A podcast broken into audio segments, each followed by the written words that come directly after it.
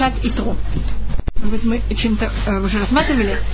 Э, вы знаете, из чего мы, первым делом, то, что мы занимаемся, это мы делаем сначала, то, что называется, э, Микудот. Из чего состоят, какие темы у нас есть Пашат и Тро. Первое, чем начинается Пашат Итро, это тем, что Итро услышал о том, что произошло с еврейским народом, и он приехал из, пуст... э, из Медьяна в Израиль, в пустыню, и встречается с Муше, и диалог и отношения между Итро и Муше. Потом у нас есть приготовление еврейского народа для получения Торы, получение десяти заповедей, и потом некоторые законы. Два, три закона, которые у нас есть в конце. Вы хотите, чтобы я раздала хумаши?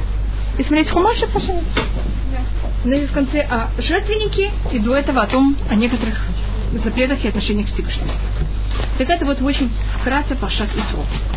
Теперь, какие у вас есть, может быть, вопросы, что-то, что вас интересует, что, что вы хотели, что мы рассмотрели?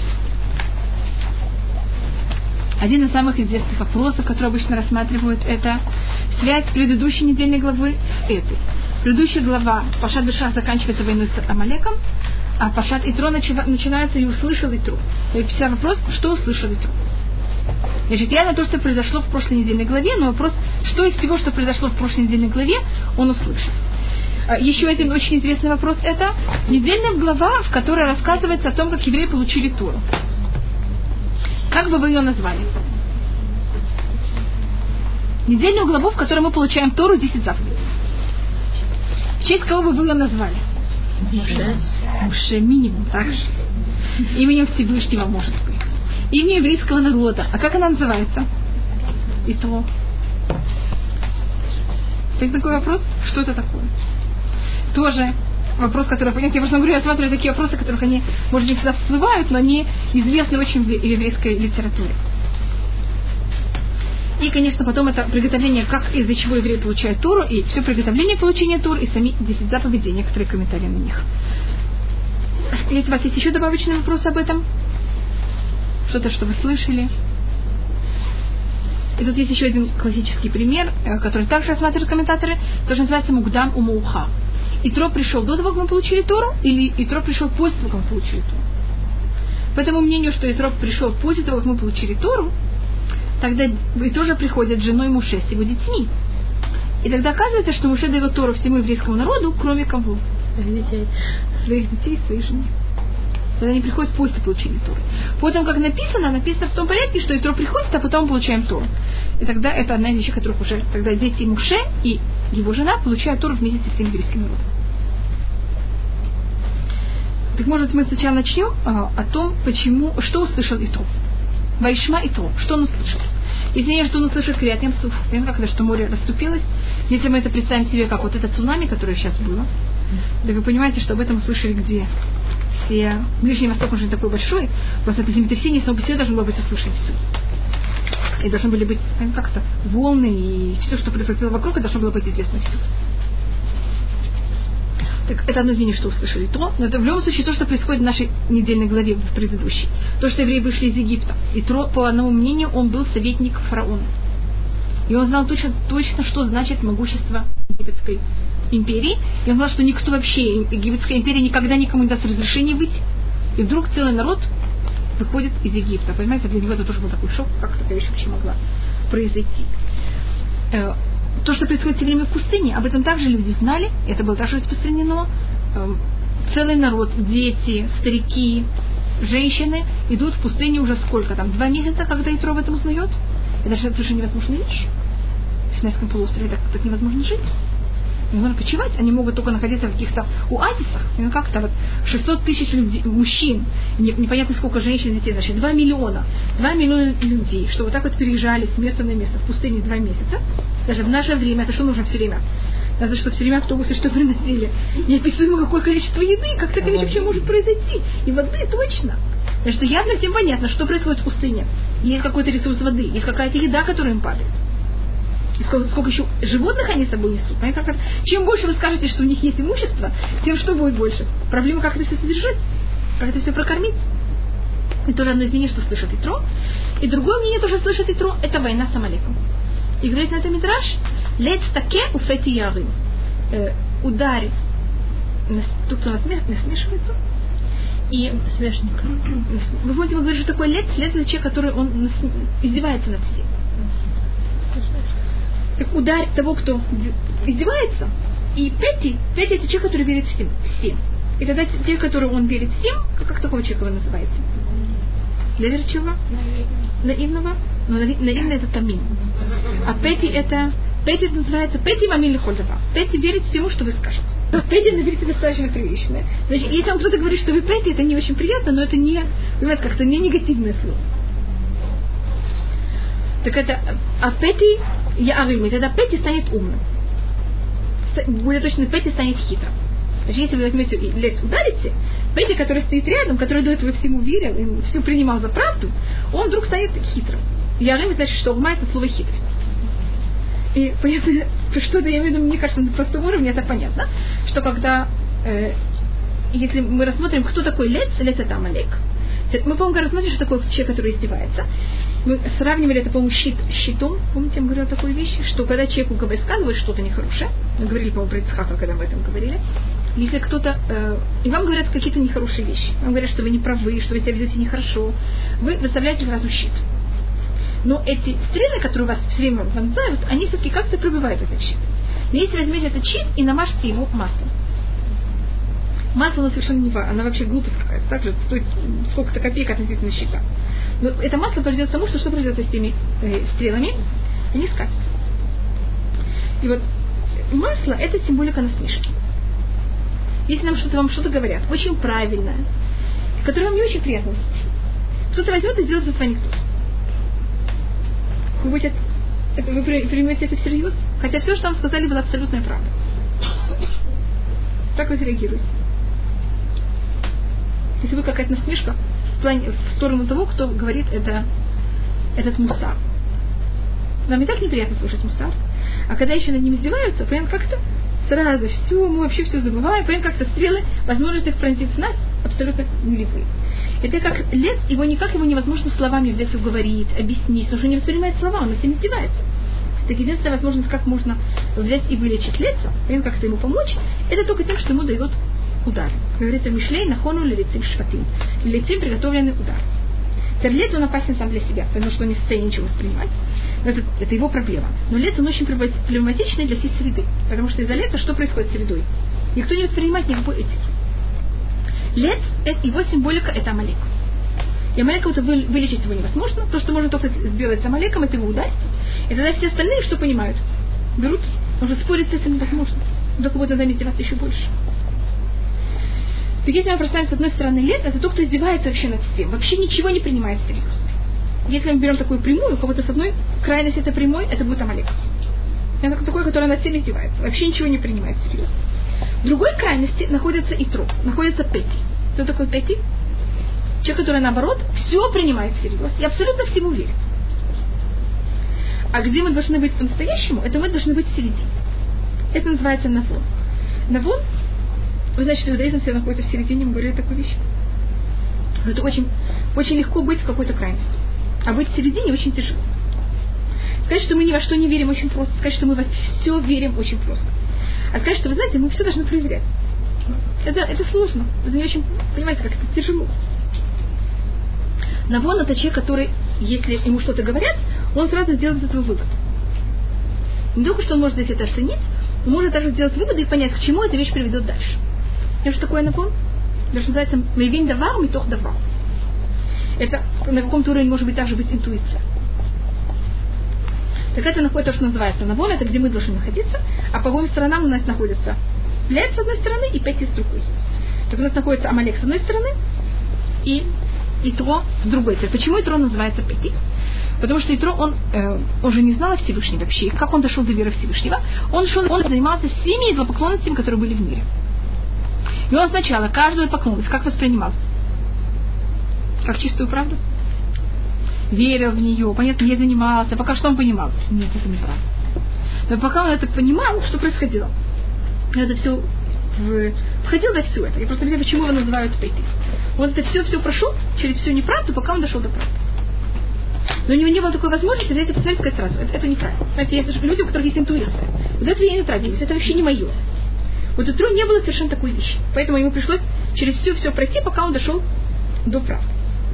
Теперь Муше, с другой стороны, он, он то, что называется Нагор. Это у нас есть Амалек, у нас есть Итро, и у нас есть Муше в середине. Или, точнее, кто мы должны быть также в середине. Так это, если можно сказать, это три личности, которых мы находим в нашей недельной главе. Теперь Муше, он тоже находится, он, с одной стороны, воспитывается в доме своих родителей, с другой стороны, он находится, воспитывается в доме фараона. Понимаете, он сталкивается со всеми возможными религиями и течениями, и он решает, что он воспринимает, и что нет. Куда он уходит, и куда он не уходит. И, может быть, сейчас я немножко возвращусь к тому, что мы рассматривали, почему так называется эта недельная глава. Называется и то, может быть, я тоже говорила, когда мы говорили про Шавуот, почему так называется Мегилат Рут. В, вы знаете, что в Шавуот мы читаем Мегилат Рут. Это, недель, это также праздник получения Торы, дарования Торы. И видите, что то, что мы читаем в праздник дарования Торы, это женщина, которая сделала гиюр, а в недельная глава, в которой мы считаем о получении Торы, это называется в честь человека, который тоже сделал гиюр. Это и то. Понимаете, что попробую посмотреть? Теперь мы делаем совершенно поверхностно. Посмотрите, что и Рут, и Тро, у них те же самые буквы, как что? Тора. Видите, Рут, это тот же самый корень, как Тора. И Тро, видите, тот же самый корень, как Тора также. Мы рассмотрим еще с одной стороны, это можно рассмотреть, что и Тро, он... Какие самые тяжелые отношения в семье? Значит, самые тяжелые отношения не всегда в семье. Вы согласны? Чем люди дальше, тем все легче. А в семье с кем самое тяжелее всего с кем? А чего это самое больше всего анекдотов? Это свекровь и как он называется?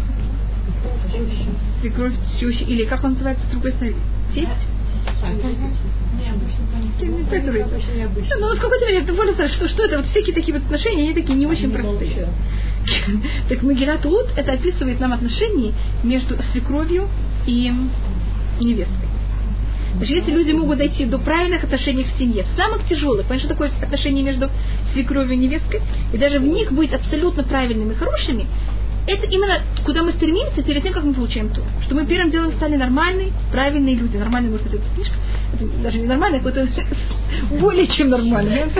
Да, это самое тяжелое. Как быть настоящими правильными людьми.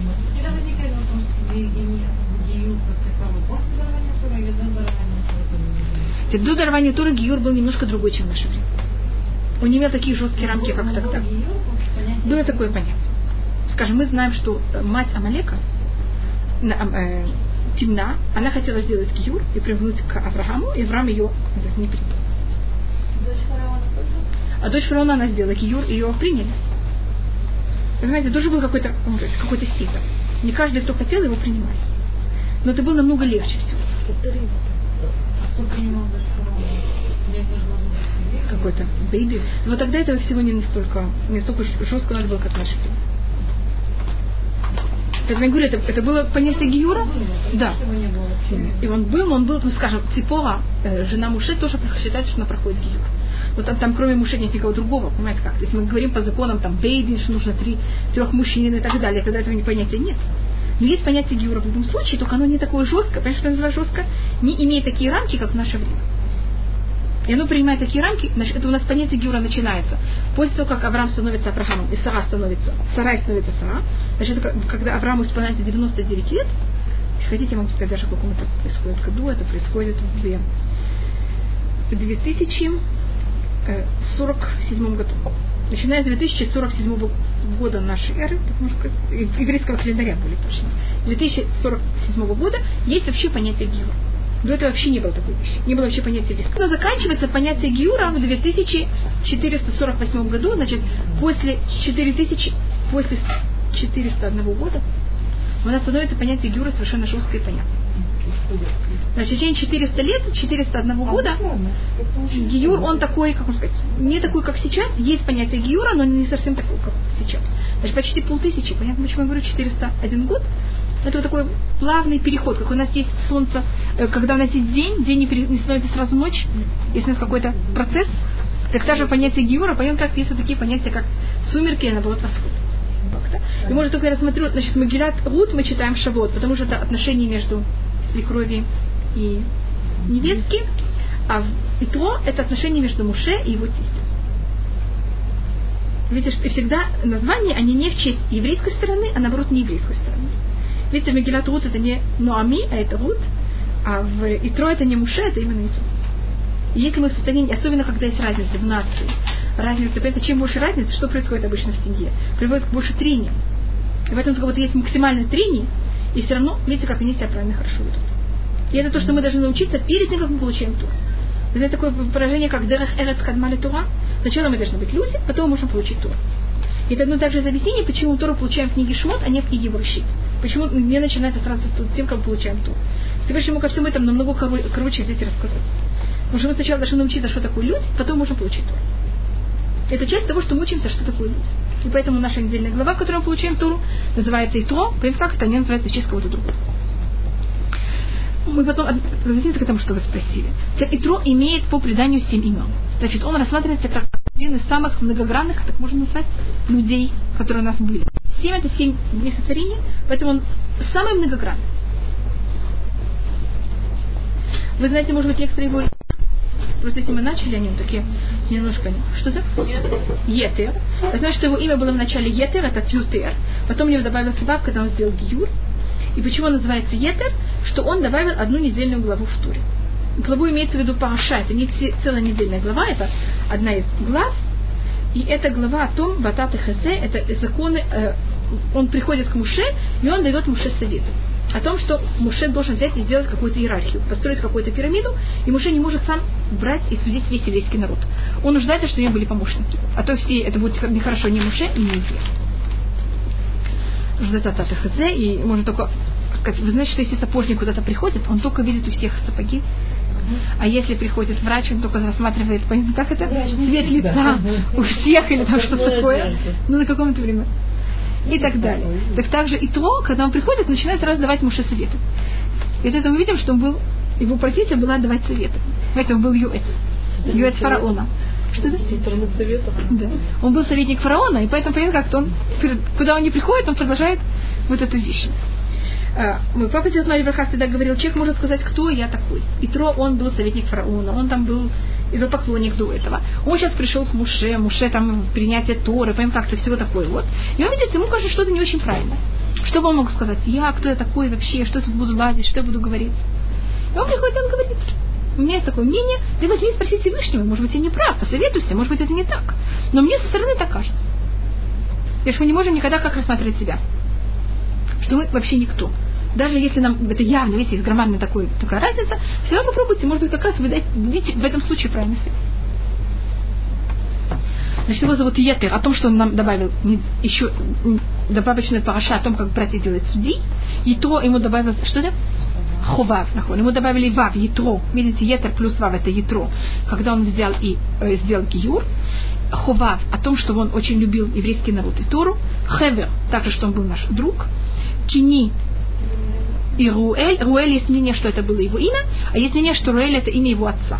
Потому что говорится Хував бен Руэль. И там вот спор, кто это такой. Если Хував это Итро, так если он сын Руэля, понятно, как это, Руэль не может быть Итро. И Путиэль. Есть уже семь имен? Если кто-то это пересчитал. Путиэль. Это говорится про Эли, Элязара, что он женился на дочери, дочери, одну из дочерей Путиэля, он взял себе в жену. И мне же такое Путиэль, одно из мнений, это что это был Итро. А то, что он кини, он часто называется не просто кини, а даже Каин, по-моему, рассматривали, что он считается одним из исправления душ, которые исправляли Каина. Это одно из его имен, это Каин. Тут мы войдем в то, что вы рассматривали, с какого момента еврейский народ считается, что он получил, стал еврейским народом. Значит, у нас есть понятие сказать, генетическое еврейского народа. Для того, чтобы быть евреем, нужно одну вещь. Или генетически быть евреем, или сделать гиюр, как-то принять духовно Тору. Когда мы стояли у горы Синай, мы тогда взяли и приняли Тору. И это у нас есть такая формула, которую мы цитируем Мамонит и многие другие. Каждый, кого ноги стояли на, у горы Синай. И то, что нам не важно, понятно, кто были его потом, скажем, если кто-то был потомок, такой вещи не было. Я просто говорю как теоретически. Кто-то был еврей, он не вышел из Египта, скажем, остался в Египте. Вещь такой не было, просто говорю теоретически. Или кто-то даже вышел из Египта, в это время он ушел в какое-то другое место его ноги не стояли у горы на момент, когда была дана Тура, он не считается евреем. Это дата, когда мы все стали евреи, это когда наши ноги стояли у горы. Сейчас кто считается еврей, это все, кто его потомки, понятно, как это? Те, всех нас, кто в нашей процессе стояли у горы Синай, мы сейчас становимся евреями. Поэтому я говорю, у нас был 401 год, какое-то другое немножко понятие Гиюра. Немножко такое более расплывчатое понятие. Это как-то стало вот явно для нас, явно понятие Гиюра. Это вот с момента, когда это было в 200, 2448 году, нет, мне что было 2446, там целая вещь, откуда это берете эти два года, когда мы стояли у горы Синай 6 Сивана. Значит, те, кто там находились, они считаются евреи. Те, кто там не находились, они не считаются евреи. И это должны пройти Гиюр, как это еще раз. А вот что только сейчас Юр, я слышала, что это, так это мы в пустыне проходили караваны, видели это зрелище. Вот это души те, видящие это зрелище, сейчас э, приходят. И в этом есть несколько мнений. Да, да, есть, есть в этом два противоположные мнения. Значит, есть одно мнение, что все, кто как-то возвращается, приходит в иудаизм, все их ноги когда-то стояли у Синай. Только то, что может произойти, это что они как-то вышли из иудаизма. Понятно, как ноги, значит, понятно, потому что они, ага. и поэтому чувствуют, что ноги, значит, вот они физически там находились. В общем, даже ноги их не стояли, не только, не только головы. Ведь не говорится, что их не души там были, там говорится, что их не ноги были. Все, кого ноги стояли у горы Синай, они получили Тор. Почему говорится ноги? Понятно, как говорится, не говорится голова. Так бы мы говорили о душах. А тут говорится, говорится Рагла Амдуаль Харазиким. Понимаешь, что такое ноги? Это какое-то вот самом физическом, самом низком физическом понятии даже. Да потом может быть, что кто-то, кто стоял у горы Синай, потом отошел как-то от иудаизма. Женился непонятно с кем. Вышел, если это женщина, вышла замуж непонятно с кем. Они как-то перемешались. И потом какая-то часть от этих душ что-то сделает. Через какое, сколько-то поколений возвращается назад еврейский народ, но тогда на что и приходится сделать?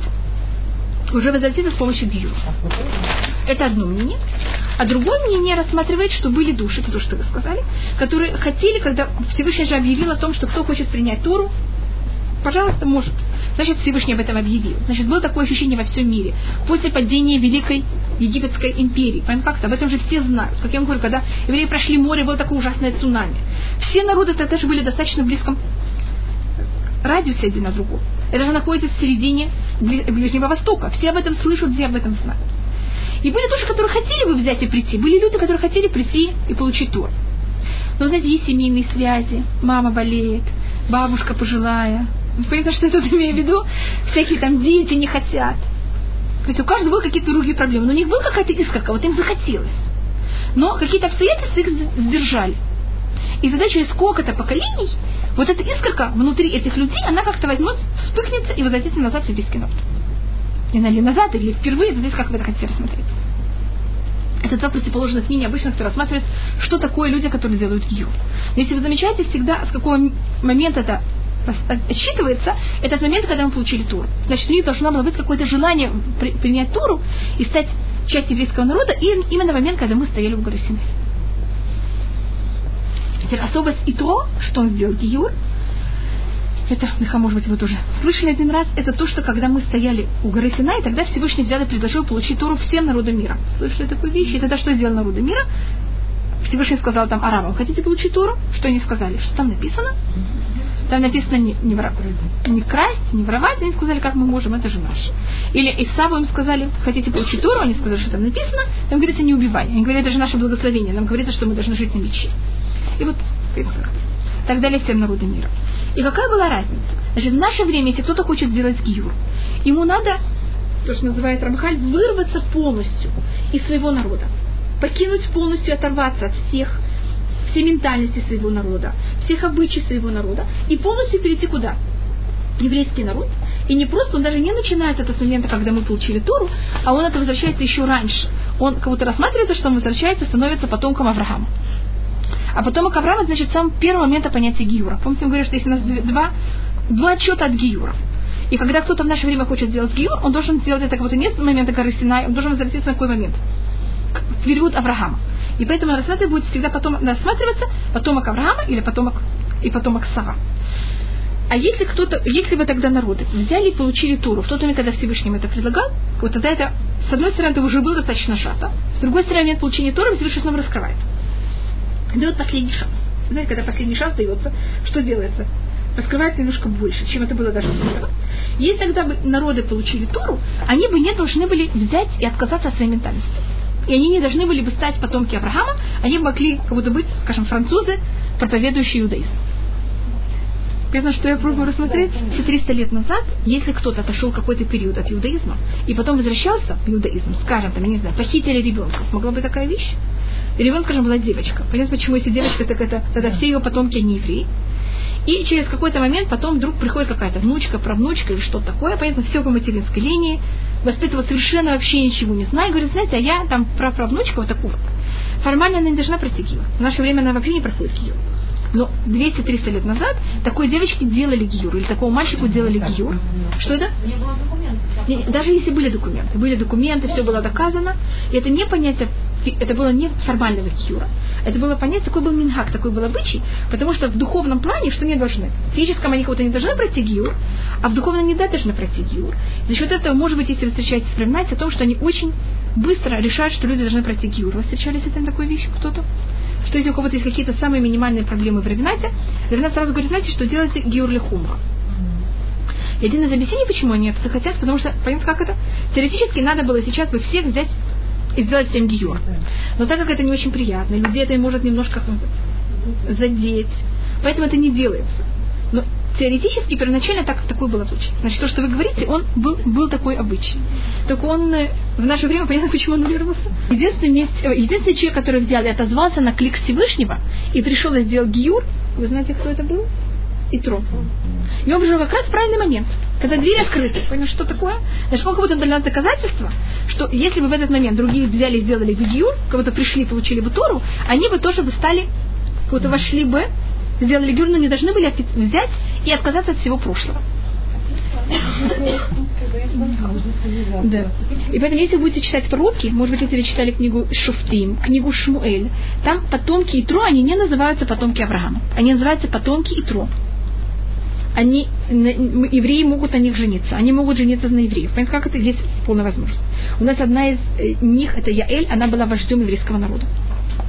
Яэль, э, помните, которую убила сестра? Она была потомок э, Кини, она была потомок э, Итро. Просто там говорится Мибней Кайн, одно из другое его имя, поэтому меня это все время застряло, я извиняюсь. И они жили совершенно по-другому. Они не жили э, в городах, они не жили, не занимались сельским хозяйством, хотя это была главная экономическая база всего, всего еврейского народа. Что это? Они кочевали. У них был запрет пить вино. Они, скажем, не делали кидуш на вино. Это что значит, у них были какие-то свои обычаи, и они их сохраняли. Теперь мы знаем на эти свидетельства в Ермияу, что до разрушения первого храма потомки Итро жили вот так вот обособленно, соблюдали все свои обычаи и не смешивались с еврейским народом. Хотя они имели право смешиваться, но просто они не хотели. Мы знаем, что они были один из самых выдающихся учеников от Бен Кнас, там, когда была открыта Ищева, и она, э, от Бен Кнас, он был самый мудрый человек в поколении после смерти Муши. И он открыл Ищеву в Араде. Вы понимаете, почему в Арате? Что там ничего не было, ничего кого-то не мешало людям заниматься туром. Кто-то был когда-то в Арате? Там что-то есть? Пустынно, там ничего нету. И он специально поэтому там открыл себе ищеву. И тогда кто к нему пришел заниматься его ищеву? Потом Китро. И это что подчеркивается? Они все время рассматриваются, мы их можем всюду проследить. Они жили обычно на территориях, скажем, вот есть евреи, потом есть нейтральная зона, так там обычно они кочевали, им же удобно жить в нейтральной зоне, не мешать кого-то никаким коленом, а потом были враги. И поэтому каждый раз, когда мы воюем с врагами, мы должны были просить потомков Итро, чтобы они освободили территорию, чтобы мы как-то по ошибке не зайти. Так вот, проблема, почему Итро так важен, понятно, какое доказательство. Что это? Из э, территории они также не претендовали, им не нужно было территория. Почему им не нужно? Они бедуины. Им, наоборот, им неудобно быть привязанным к какой-то одной территории. Они все время кочевали с севера на юг, с юга на север.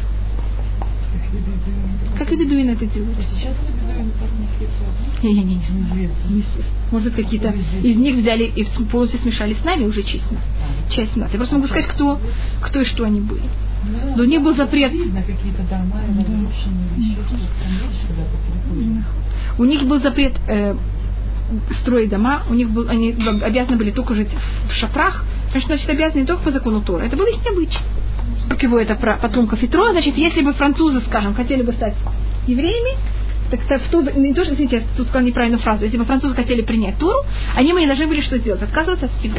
Сейчас, если француз хочет сделать гиур, что ему надо сделать? Полностью отказаться от всего прошлого.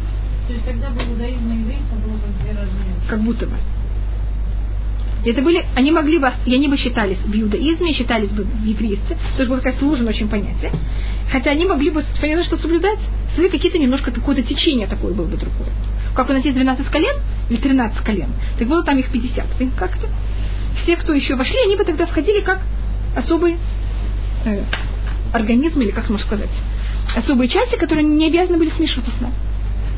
И мы не, имели, не могли бы приходить с ними никакие претензии, там от них требовать что-то. Скажем, только как пример, знаю одного человека, который прошел Гиюр, он грузин. Вы знаете, что у грузинов есть своя особая кухня? И он в часть того, что он делал Гиюр, отказывается полностью от своей кухни. Он делал Гиюр своей женой, и она, он от нее требует, чтобы они вообще не готовы ничего грузинского. Но это вот его ощущение, понятно, чего такого? Я не могу сказать, что это нужно или нужно. Да, для него вот это одна из э, выражений того, что он переходит, что он переходит, не обязательно ашкнадское, может там раканское, да, он может принять какую-то другую. Или там, я не знаю, грузинскую, еврейскую, может быть, какую-то явное, только ты. Но, но понятно, что, что я просто объясняю. Что это было бы совершенно вот оторвать от всего своего прошлого. Хотя закон этого не требует от него, но у него это вот такое ощущение, что он должен вырваться от одного места, перейти совершенно в другое. А если бы это было во время получения тура, эта вещь вообще же не нужно было. Даже если ты бы захотел такую вещь сделать, он бы сказал, совершенно не А сейчас такая вещь, наоборот, немножко поощряется. Как-то ты должен, да, расстаться со всей твоей старой ментальностью. Только немножко то, что я пробовала смотреть, что такое получение, стать, принять еврейство в момент получения Торы, дарования Торы, что такое это делать в другое время. У нас есть два понятия. У нас есть матан Тура, это что нам Всевышний взял и дал Тору. У нас есть другое понятие, это кабалата Тура. Что такое кабалата Тура? Когда мы взяли и приняли Тору. Всевышний нам дал Тору когда? На горе Синай, в одну дату. Теперь мы получаем Тору не в одну дату, мы ее получаем много-много раз. Потому что мы ее сначала приняли, вы знаете как? Вы знаете, когда вы держите что-то, что у вас еще немножко может выпасть. Понимаете, почему это так описываю? Помните, что произошло с первыми скрижалями? У Муше? Значит, не выпадает из рук Муше. Значит, как евреи держали то? Понимаете как? Нахон, если они взяли и сделали золотого тельца, так явно они не держали Тору так сильно. И мы ее получаем периодически. Поэтому Каббалата Тура у нас не было в, в, в один момент, а Каббалата Тура у нас очень много раз. Матан Тура со стороны Всевышнего, она была только акт, который был сделан один раз. И то, что нам Всевышний отдал Туру, вы должны быть это также знаете, что Всевышний нам ее дал, и мы больше никогда, у нас не будет получения новой никакой Туры, и Тура полностью в наших руках. Мы можем решить все, что мы хотим о Туре. То есть если мы решаем, и раввины решают какой-то закон, абсолютно неправильно, и мы ведем себя по этому закону, мы ведем себя правильно. И Всевышний какой-то берет и, как можно сказать, подосабливается, или как такую вещь скажется по тому, как приспосабливается к тому, что мы решили. Потому что Всевышний нам дал Туру, поэтому мы как будто полностью хозяева Туры. Если мы, конечно, себя вели правильно и полностью старались с нашей стороны дойти до абсолютной правды. Не что мы там были ленивые или э, халатно относились к этому. Если мы не совершенно, мы совершенно правильно к этому относились, тогда и мы просто дошли неправильно нашим разумом, так Всевышний решает, как мы решили это говорится, а тема филу шогигим, даже вы, если вы решили неправильно, там вы, если решили, ошиблись, как вы не решили, так это и закон будет. Э, теперь следующее.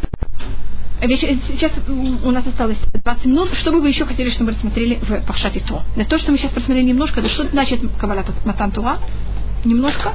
И уже знаете, что такое То. Заметили, это две вещи, которых мы немножко э, задели. Что бы вы еще хотели посмотреть в Пахшате То? Хотите асерат адиброд? Вы знаете, что они такие, что они символизируют. По Расагу, Расага это Рафсадия Гаон, асерат адиброд, в них есть суть всех 613 заповедей. Они как эссенция это называется, когда что-то очень сжатое. У него есть такое стихотворение, в котором он показывает, как из 10 заповедей вытекают все 613 митцвот. У Расага, Рафсадия Гаон, и все это в стихотворении это называется азгаот. Было принято в какое-то время это читать в Шавот. У евреев с есть такой минхак. Так это понятно, как это как из этого вытекает и как это. Например, то, что мы получили, когда мы стояли у горы Синай, мы не получили Тору, не письменную, не устную. То, что мы получили, это 613 законов. Значит, более точно, 10 заповедей. И когда мы говорим о том, что мы получили 613 законов, значит, Муше получил у горы Синай 613 законов. Теперь Туру он не получил. Тура еще не написано. Тура будет записана только в последнем дне смерти Муше. Полностью вся Тура будет записана. Муше получает 613 законов, он их не передает еврейскому народу, по-моему, говорили об этом на прошлой неделе, он их передает очень постепенно в течение всех 40 лет. Мнение, что он их передает еврейскому народу в три этапа, мнение, что даже происходило больше, но в три этапа это явно. Это на горе Синай, вот тот период, пока мы там находились, после того, как мы сделали золотого тельца, до того, как построен мешкан, потом пока построен мешкан, и мы находимся еще там, и до того, как мы взяли, послали посланников, помните, которых мы послали Мараглим, mm-hmm. и потом последний этап будет перед тем, как мы переходим и входим в Израиль, то, что называется Авот Муав. Эти три этапа это называется Хар Синай, Оэль Муэд и Авот Муав. Хар Синай это когда мы находились вокруг горы Синай, перед тем, как мы построим Мешкан, потом у нас период Мешкана, и потом это уже когда мы прошли всю пустыню и дошли уже до степей Муава. Перед тем, как мы переходим в другую сторону Иордан, там это был третий этап, когда мы получаем Туру. Есть мнение, что мы каждый раз Муше нам рассказывает все. Есть мнение, что Муше нам не каждый раз рассказывает все, а понятно, что делает? Каждый раз говорит какие-то другие вещи. И это параллельно нашему Хумашим, если вы замечаете. Книга Шмот, она параллельна, первая ее часть. Э, и также немножко то, что называется Хавсинай. Потом есть построение Мешкана, там описывается, как бы построен Мешкан, там еще не говорится, что было там дано. Это книга Вайка, и первая часть книги Бамидбар, а книга, вторая часть книги Бамидбар и книга Дворым, это то, что называется Арут Посмотрите, как книги Тора, они также поделены на вот это передание, как передавалось э, Тора. И если мы рассмотрим 10 заповедей, так мы можем первым делом обычно их на первых, э, на, сказать, первое луах, первое скрижаль и второе. Теперь вы знаете, как были скрижали выглядели? Они не были полукруглые. Вы знаете, что они были полукруглые? Так решил их нарисовать в момент, как он это сделал, все мы так делаем. Все так почему-то рисуют.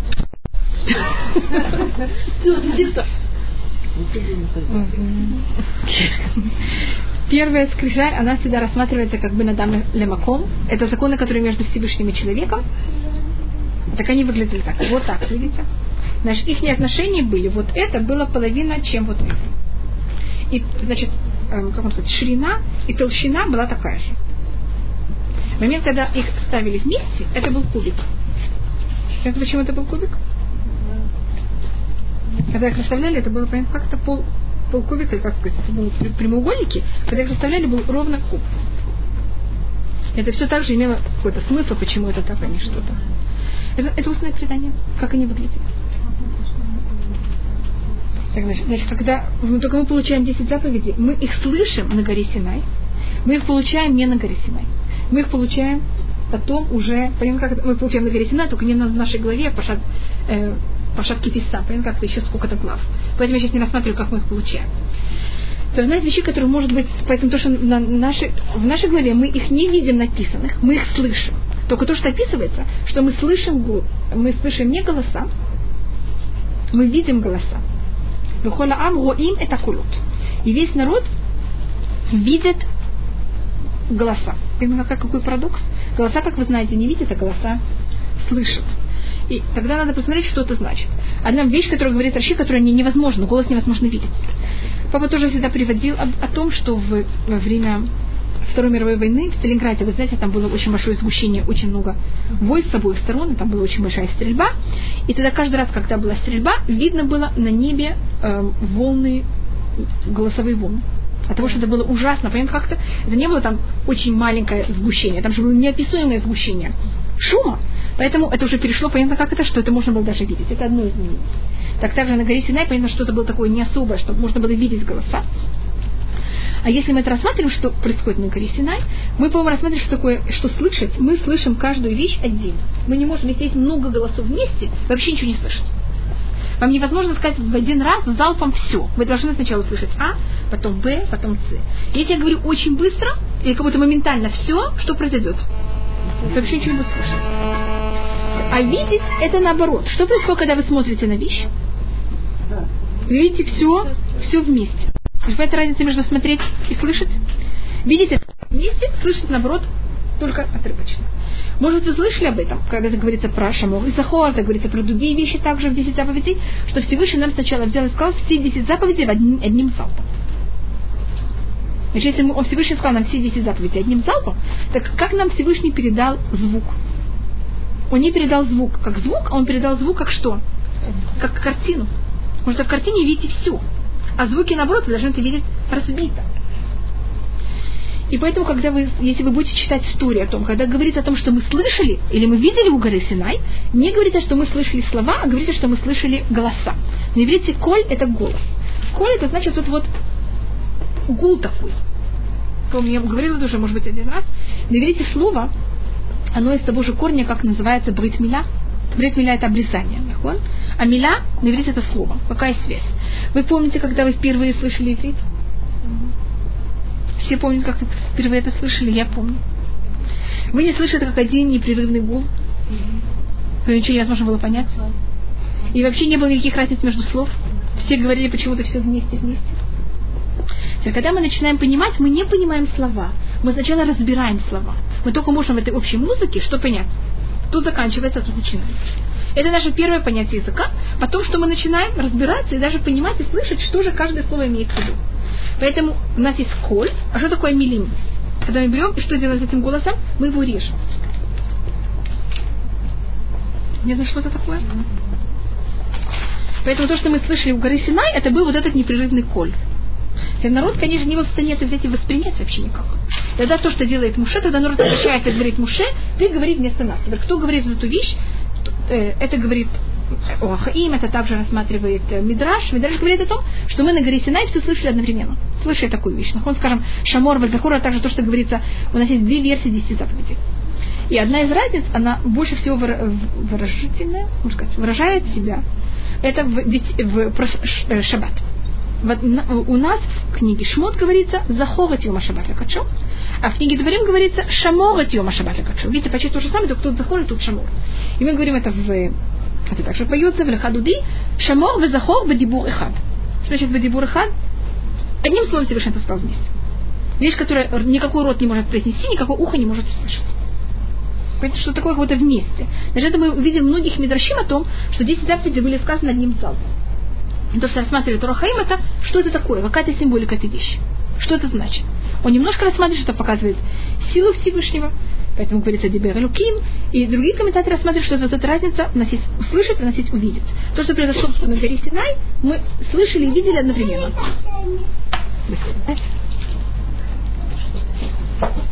Маме, это не отдавать мне будем. Бывает даже всегда. Значит, только в общем, как мы получили 10 заповедей, и то, что сделал Муше, это Муше это все повторяет. Теперь для первых заповедей мы умудрились как-то все-таки их расшифровать сами. Аха дибера луким штайм зушамати. Один, это говорится в Таилим, одно говорил Всевышний, два я услышал. Всевышний говорит, вот и все. Один раз, то, что мы успе- смогли как-то уловить, это были первые две заповеди. Вера Всевышнего и запрет идолопоклонства. И поэтому эти две вещи в иудаизме все-таки в иудейском народе как-то немножко более сохранились, чем все остальные заповеди. Потому что мы их сами слышим. Остальное евреи попросили Муше, чтобы он был тот, кто нам это пересказывал. И это уже очень большая разница, когда пересказывает. Да. И за, а, аннулирование до поклонства. И то, что Муше нам говорил, значит, то, что говорил Всевышний, мы вот когда мы слышали от Всевышнего, это была вещь, которая воспринимается, никак не может быть забыта, никак не может быть в этом никакой ошибки и, и отхода от этого. То, что говорит нам Муше, это уже человек. То, что говорит человек, понятно, как это может быть воспринято, может быть забыто, может быть аннули... как-то воспринято уже не так серьезно. И эм, следующие заповеди, значит, у нас всегда есть у каждой из десяти заповедей, из каждого из луах, значит, есть сначала на первом скрижале, есть на втором скрижале.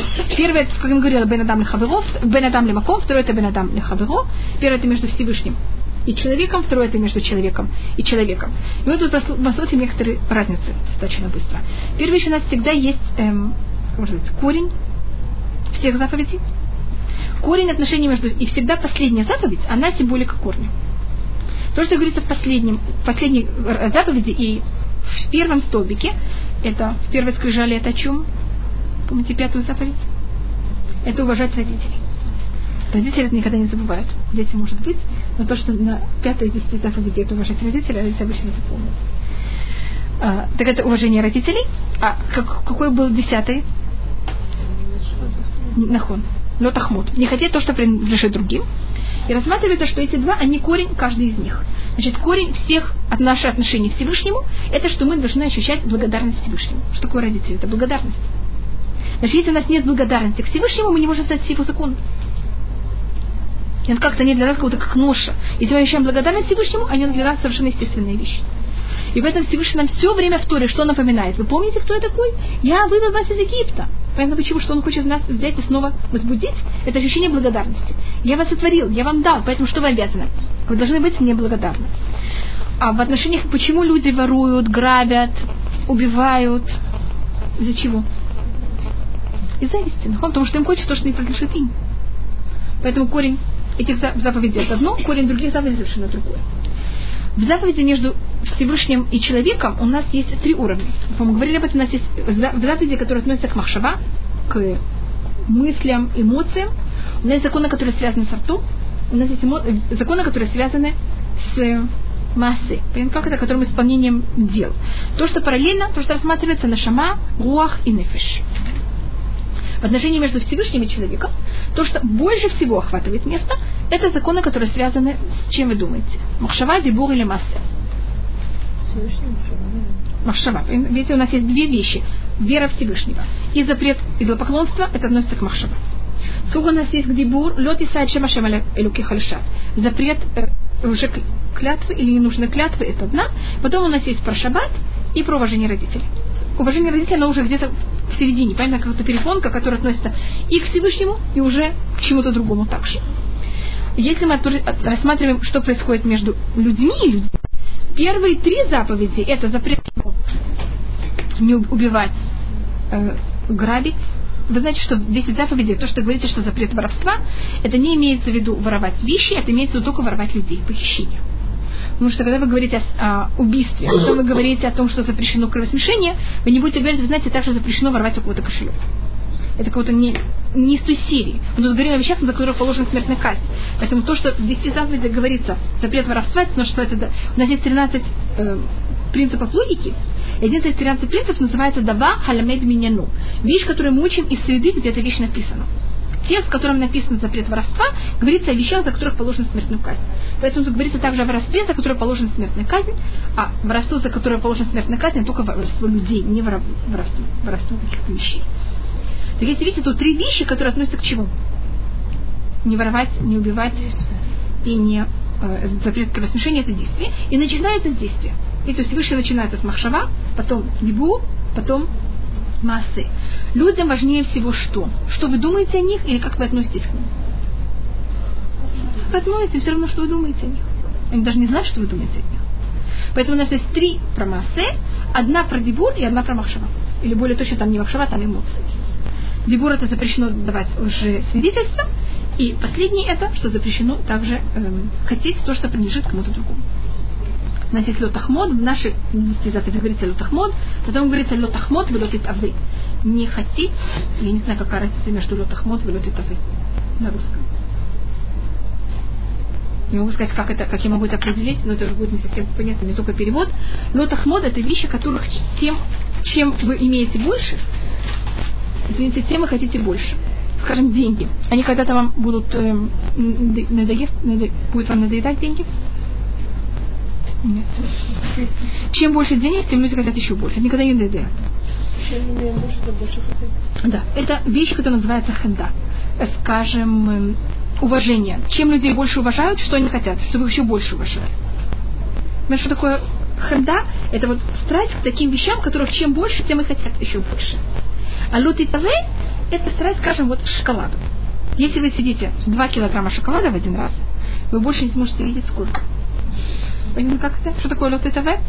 Это страсть таким вещам, которые через, какой-то момент, они уже больше их вообще мы не можем терпеть.